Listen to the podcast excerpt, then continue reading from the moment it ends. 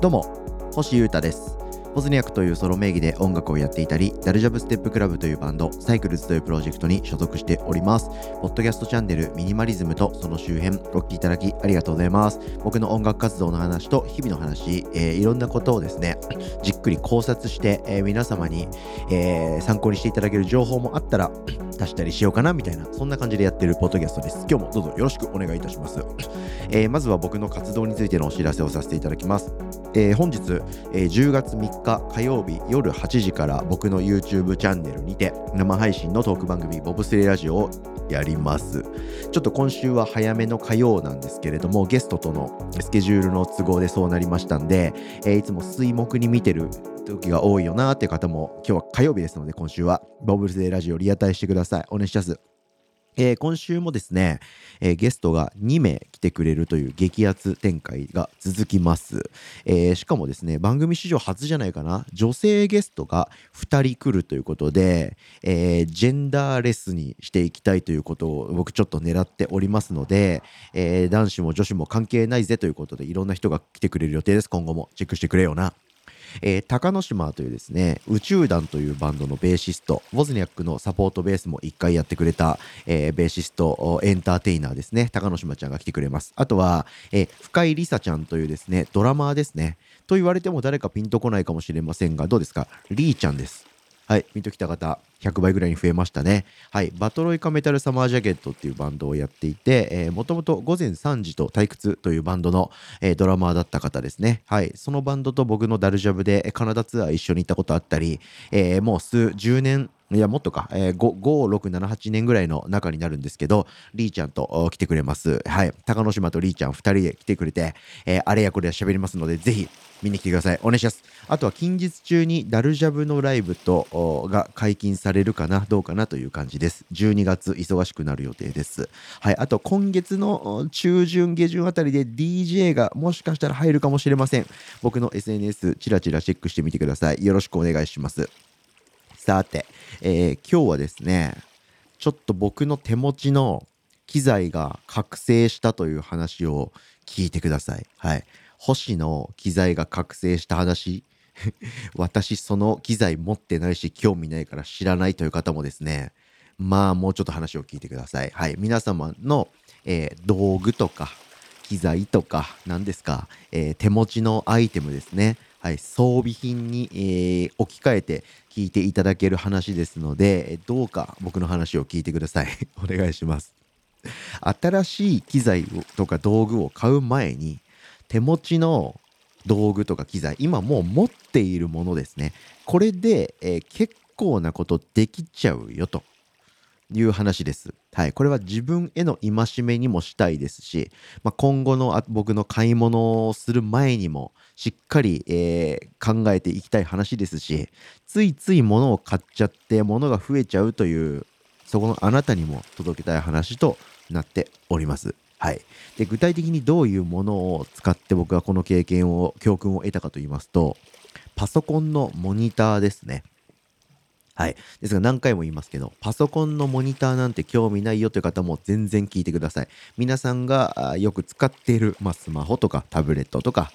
はい、ギターとか、何でもいいですけど、皆さんがよく使っている機材、道具に置き換えて僕の話を聞いてください。はい。僕の今回の僕はパソコンのモニターを相手とって話をしているというだけです。はい。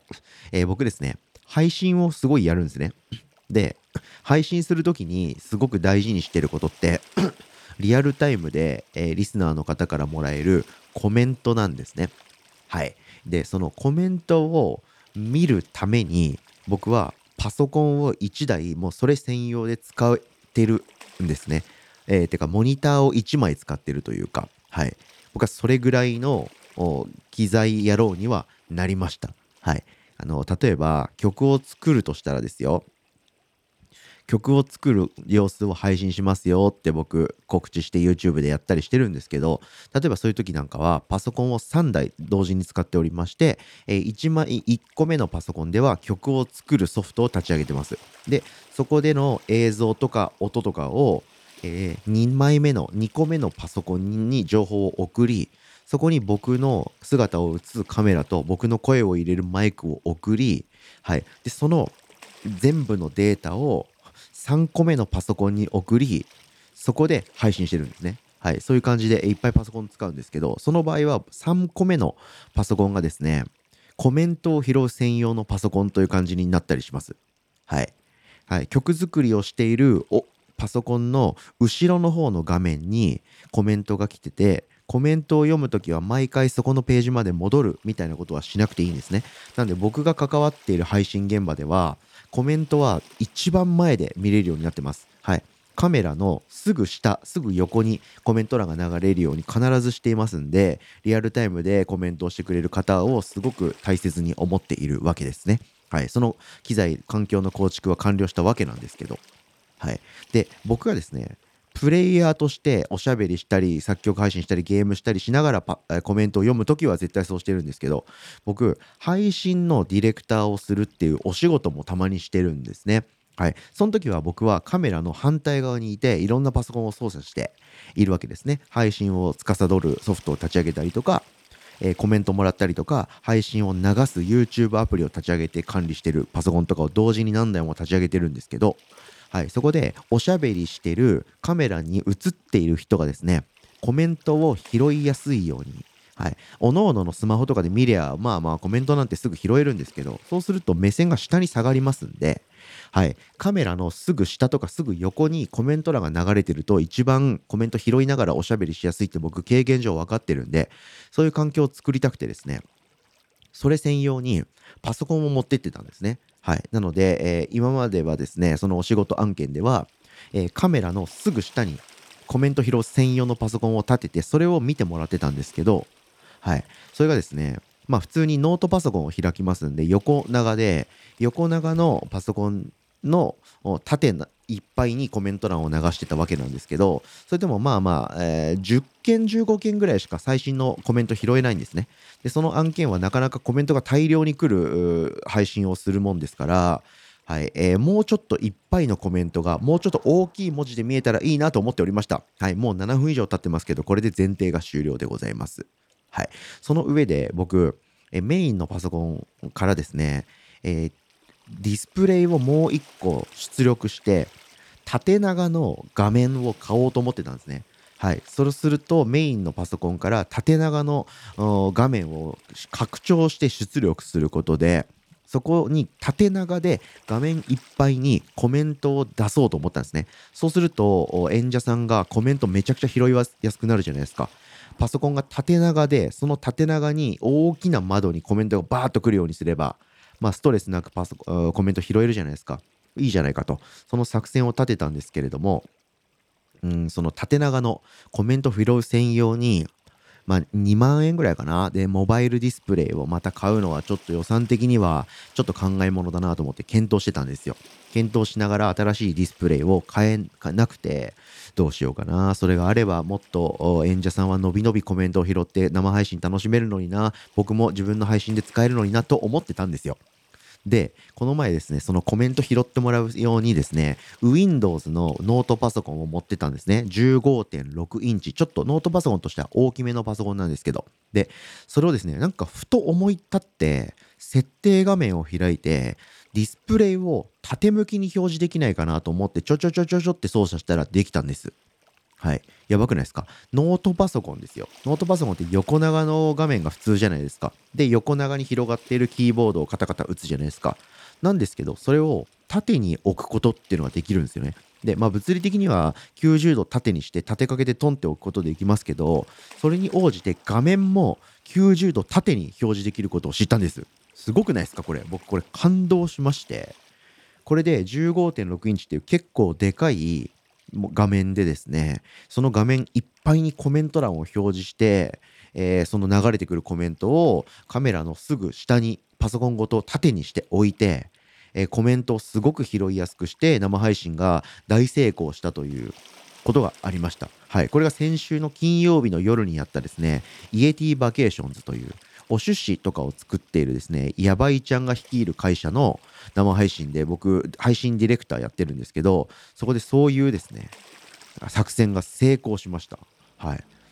これすごくないですか？はい。で、僕はその縦画角でコメントを見れるようになったという。てか、横長が普通のノートパソコンでそれができるようになったってことがもちろん嬉しいんですけど、道具ってこうやって使いこなしてなんぼだよなという気づきを得ました。はい。僕はですね、手持ちの機材で何ももう新しい投資をしなくても縦表示ででっかい画面でコメントを拾えるようにするってことが手持ちの機材でできたんです。できたんですけど、それをよく調べもせず、手持ちの道具のポテンシャルを引き出すことなく、縦画面専用にプラス2万円ぐらいして、それにしかほぼ用途がないモニターをもう1枚買うこともできたんですけど、その前にですね、余計な出費、余計な物量増加を防ぐことができました。これって僕の中ではかなりの気づきというか、かなりのこう、ライフハックなんですけど、皆さんの暮らしにはこういうことってないですかね。はい、やっぱりついつい新しいものが手に入ればあれやこれやができるようになるんじゃないかと思ってワクワクしてとりあえずそれを手に入れたいなと買いたいな買わないとダメかもって思うことって僕結構あったりするんですよ。皆さんもありませんか？そういうのって。そういう時にですねちょっと一歩立ち止まってみて手持ちのもので何とかできないかっていう考察をするっていうこと自体がすごく実りのあることだなって僕は今回思いました。はい。で、それができたのが Windows のノートパソコンだったんで、やっぱり Windows の自由度っていうか、その拡張性、まあ iPhone に対する Android みたいなもんで、MacPC に対して Windows PC っていうのはやっぱり自由度がすごいんだなということで結構感動しました。はい。というわけで Windows 最高と一瞬思ったんですけど、これね、Mac でもできるんですね。調べたら。で、MacBook 新しい MacBook はなんかいろんな、えー、環境の都合でもできなくなってるみたいなんですけど僕ね Mac のメイン機械は、えー、Mac mini でデスクトップパソコンなんですよなので Mac の画面じゃなくてどこかの会社のディスプレイっていうのを出力して使ってるわけなんで、えー、その画面だであれば縦表示できるようになるらしいんで僕は手元の Mac mini でも縦画面表示ができるようになるらしいですはい。というわけで、これにて、僕のデスク、メインデスクにも縦画面が導入、今後されるかもしれません。はい。そういうふうにですね、少しずつ僕の環境が進化していくのが楽しいです。が、まあ、今回の話っていうのは、その新しい機材を買う前に、なんとかできる部分もあったりしたっていう話を感動したので届けたかったんです。はい、皆さんもお手持ちの機材とか道具とかいろいろあるとは思いますけれども、新しいものを見つけて、それが変えれば全てが解決なんだ、それが変えなきゃダメなんだっていう考えに至るちょっと前に、手持ちのもので何とかできるかもしれないっていうケース結構多いかもしれないので、まず一旦立ち止まって手持ちのアイテム、もので何とか考えてみるっていうのはいかがでしょうか？工夫とアイデア、行動で世界を切り開きましょう。未来を切り開きましょう。何言ってるんでしょうか。これで終わります。今日はガジェットと物の生かし方ということで物をむやみに増やさないという無理やりミニマリズムの話でした。お聴きいただきありがとうございました。以上ミニマリズムとその周辺星歌がお届けしました。それでは今日も皆様元気にいってらっしゃい。バイバーイ。